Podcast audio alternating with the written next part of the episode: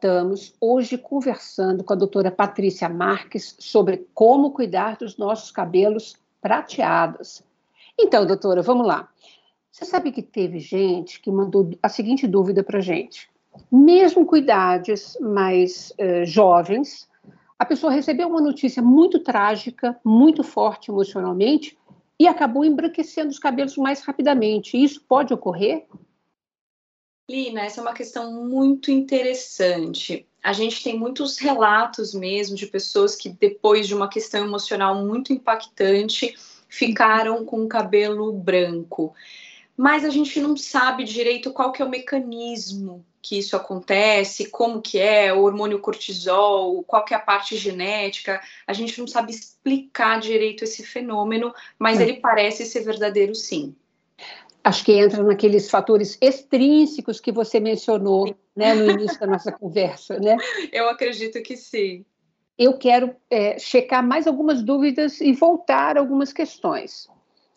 Você mencionou sobre é, filtro solar para os cabelos. Isso é importante, principalmente no Brasil, um país assim com tanto sol, tão tropical. Poucas mulheres sabem disso. Sim, isso é muito importante. A gente sabe que a maior parte das mulheres trata bastante a pele. Geralmente, quando a gente vai no banheiro feminino, a gente vê que tem um sabonete para o rosto, um filtro solar, um hidratante, um sérum, não sei o quê. A gente tem ali um, um pulzinho relativamente grande de produtos. Já para cabelo, não. As pessoas não cuidam muito e nem sabem. E a gente tem filtro solar, sim. Tem diversos é, tipos, tem alguns que são mais líquidos, mais bruma, para não pesar tanto no cabelo no dia a dia, tem alguns que são já mais consistentes para uma proteção até mais uh, pesada, para um momento de intensa exposição solar, como na praia, por exemplo. Então, a gente tem cosmético para isso a gente tem um, um, desenvolvimento grande de produtos capilares nos últimos anos, incluindo os que têm proteção UV, é, UVA e UVB, né? Os dois uhum. tipos de radiação são nocivas para o cabelo. A despigmentação que ocorre nos nossos cabelos ocorre também nos pelos do corpo, em outras regiões? Sim o, os pelos corporais eles se comportam de uma maneira muito parecida e o cabelo, a sobrancelha são pelos também, né? Então, da mesma forma que eles vão branqueando é, no couro cabeludo, pode acometer sobrancelha, barba e pelo corporal também. Os homens têm começado a cuidar melhor também dos seus cabelos, né? Assumindo os cabelos prateados há muito mais tempo do que as mulheres. Algum cuidado especial é, inclusive em termos de shampoo, de condicionador, de hidratação? Entre é diferente? e mulheres, não. Acontece que eu acho que o homem tem duas vantagens nesse ponto. Hum. É, primeiro que a maioria tem o cabelo mais curto, então isso facilita um pouco o, o cuidado do, do cabelo. E segundo, que a menopausa, ainda que os homens tenham modificações hormonais ao longo da idade, existe uma andropausa também, mas a menopausa ela é muito mais radical para o corpo feminino e ela interfere muito significativamente na questão capilar também. Então, eu diria que as mulheres precisam de um cuidado mais intensivo, intensivo pela questão da menopausa e pela questão também do comprimento do cabelo. Mas em termos de produtos, a gente não tem produtos que são para homens e produtos que são para mulheres. No geral, os cosméticos são bastante parecidos. Tá. Queria que você explicasse mais detalhadamente para a gente sobre o tal do cronograma capilar, especialmente para os nossos cabelos brancos o que, que é importante a gente cuidar em casa? E eu posso lavar todo dia? Ou tem alguma regra que seja mais adequada se meu cabelo for curto ou se for comprido? Perfeito. Bom, cronograma capilar é o tratamento domiciliar que a gente faz e a gente chama cronograma porque a gente vai fazendo uma, uma sequência uh, lógica e dividida ao longo da semana. Um cronograma capilar ele vai ter sempre três componentes, que é a hidratação, que repõe água, a nutrição, que repõe lipídios, e a reparação, que repõe proteínas, aminoácidos. De forma geral, todo mundo precisa dos três.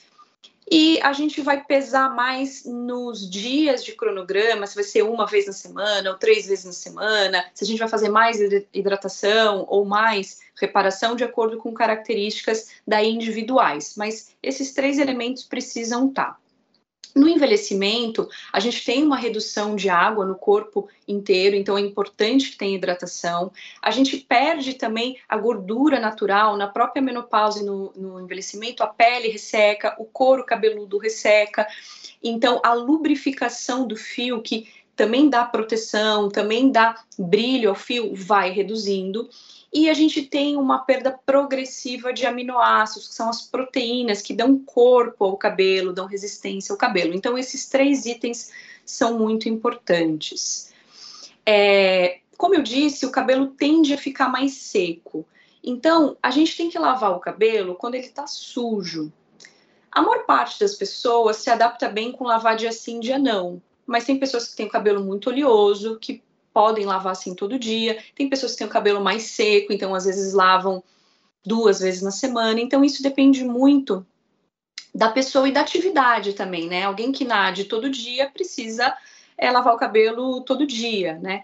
Mas então depende um pouquinho da atividade de cada pessoa. A nossa orientação é lave sempre que estiver sujo o cabelo e principalmente o couro, que é onde a gente produz mais sebo Uh, então, é, é, o local que geralmente tem maior necessidade de, de ser higienizado. Ótima dica. Agora, tem muitas mulheres que não querem assumir os cabelos brancos, e eu sou super a favor, sabe, assim, acho que cada um, é uma decisão muito individual, né, sem a ditadura de que é preciso assumir os cabelos brancos. E elas acabam utilizando a tintura, seja no salão, ou seja, muitas fazem em casa, inclusive. Eu queria uma dica sua sobre esses cuidados, né? Sim, eu concordo, Lina, com, com você. Eu acho que a gente tem que ter a liberdade de querer pintar ou de querer ter o cabelo branco e tá tudo bem, tá tudo certo. Para as pessoas que querem uh, a tintura, é, a tintura em si não é um processo tão nocivo para o cabelo como é o alisamento e o clareamento, mas sempre utilizar uma tinta de qualidade, testar primeiro, porque é comum que alguns produtos deem alergia, então geralmente a gente fala para testar aqui atrás da orelha, com um pouquinho de tinta antes, ou até mesmo no, no braço, mas essa região aqui é mais sensível, às vezes é melhor. É, se possível, fazer no, no, salão, mas se for fazer em casa, sempre seguindo bem a recomendação do, do fabricante, do, do, produto, e utilizando produtos de boa qualidade. É, é sempre importante, quando a gente faz química, que a gente tenha atenção com os danos que ela pode causar no cabelo, né? Por exemplo, a tintura, ela tem um dano moderado. Quando a gente utiliza tonalizantes, é um dano inferior. Então, se puder utilizar tonalizante, é ainda melhor. Mas perceber se o cabelo tiver, se ele estiver ficando mais ressecado pela tintura, por exemplo, hidratar mais o cabelo, ficar atenta em possíveis danos e corrigi-los através do cronograma capilar que eu falei antes. Vou voltar na questão do cronograma capilar ainda. É, Compra-se facilmente, são ampolas, são cremes, que são diferentes do shampoo e do condicionador que a grande maioria da população conhece. Sim. É, muitas marcas têm, marcas assim do supermercado, da farmácia, têm produtos que, que já explicam a utilização, né? Tá. É, de forma geral, o shampoo vai desengordurar o cabelo, a máscara que vai de fato tratar e o condicionador ele é mais para selar as cutículas e dar uma maciez, um brilho.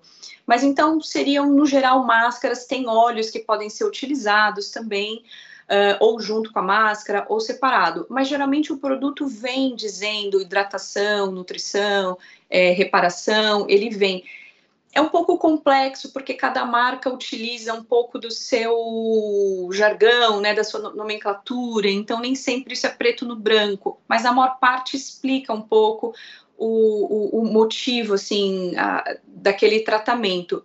E o ideal é que a gente tenha algumas marcas que a gente gosta, que a gente se adapta bem no, no, nosso cabelo e que a gente tente compor, não só usar reparação, usar hidratação, que a gente componha também ao longo das lavagens. Tá. É, como eu disse antes, a gente não tem produto de cabelo maduro específico, a gente acaba tendo que adaptar muitas uhum. vezes, né? Mas o, o cabelo acaba sendo mais sensível, o couro cabeludo também, então é interessante usar produtos que sejam não sejam muito alérgicos, então não tem uma fragrância tão forte, uma uhum. cor muito forte, coisas que não sejam muito irritativas. E se tiver irritação com um produto, dá para outra pessoa não voltar a utilizar.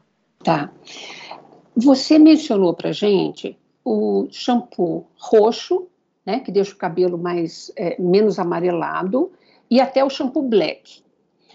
Se a pessoa não utilizar nenhum desses dois produtos e utilizar o shampoo que sempre ela utilizou pela vida, o que, que acontece?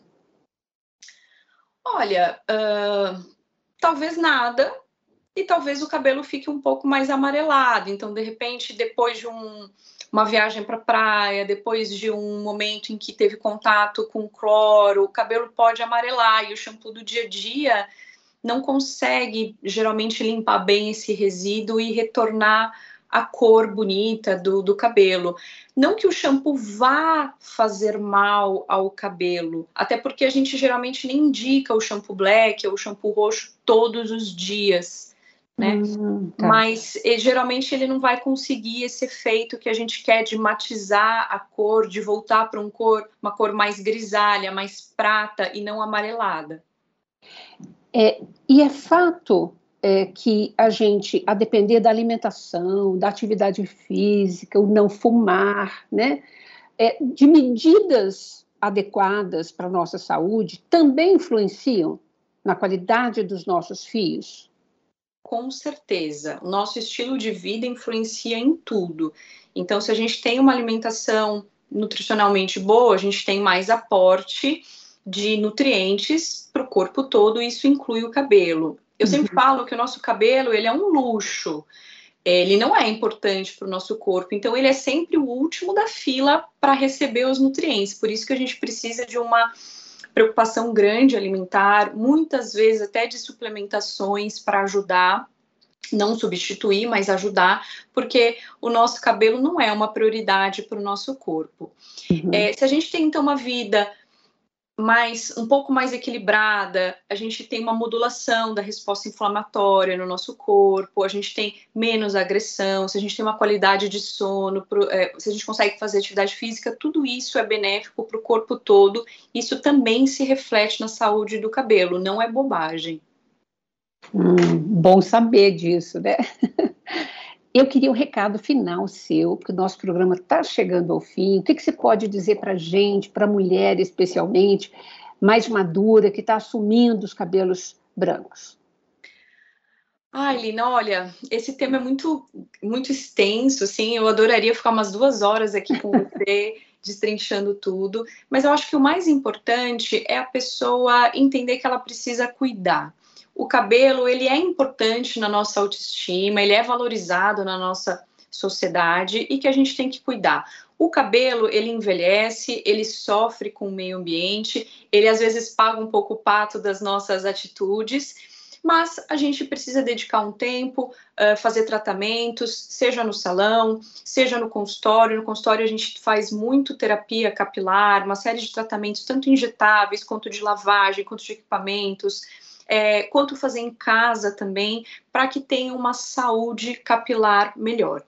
E notando que o cabelo tá fraco, tá caindo, tá com algum problema, tá quebrando demais, é procurar um médico especialista para a gente poder diagnosticar o que está acontecendo, se tem uma carência, nutricional, se tem um distúrbio hormonal, alguma coisa, indicar o tratamento, porque nem sempre é simples chegar ali no seu mercado, ver o que, que tem. Às vezes a gente precisa de um norte e esse norte tem que ser mais individualizado. Então, realmente procurar um profissional habilitado nisso para que indique as melhores estratégias de tratamento para que a pessoa tenha um cabelo bonito e saudável. Maravilha suas dicas e principalmente para a gente ter o cabelo saudável e ter a nossa autoestima, né, numa boa fração, né? Com certeza. Muito obrigada, viu, pela sua participação, doutora Patrícia. Foi incrível. Bina, foi um prazer. Muito obrigada a vocês também que nos acompanham por aqui. Se você quiser rever este programa ou qualquer outro, nos acompanhe nas redes sociais. Rede Câmara São Paulo, sua conexão com a política da cidade. Muito obrigada e até a próxima. Thank you